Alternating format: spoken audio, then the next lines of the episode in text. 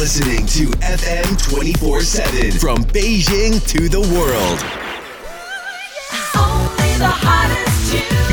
Extra Beat Extra，我是 Philip，欢迎各位的收听。今年夏天的时候，虽然没有像去年夏天 DNCE 那样特别经典的夏日单曲《Cake by the Ocean》，但是接下来这一首 Attention 来自于 Charlie Puth 的作品，听起来也是，呃，会给你一种不一样的清凉的感觉，和之前的《Cake by the Ocean》海边派对的感觉不是特别一样。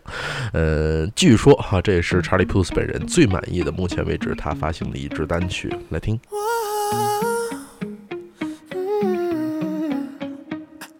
You've been running around, running around, running around, throwing that dirt all on my name.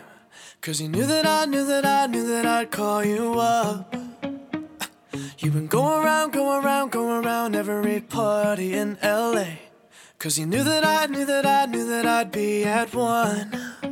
Oh, I know that dress is karma, perfume regret.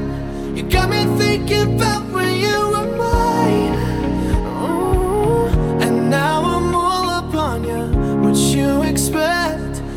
You're coming home with me tonight. You just want attention.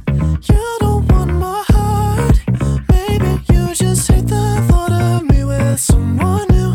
Yeah, you just want attention. I knew from the start. You're just making sure I'm never getting over you. Ah. You've been running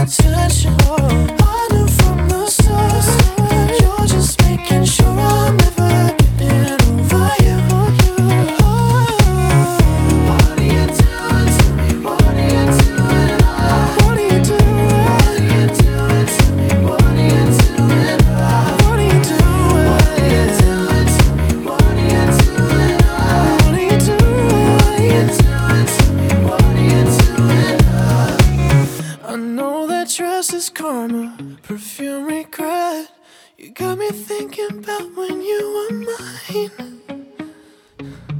And now I'm all up on you. What you expect? But you're not coming home with me tonight.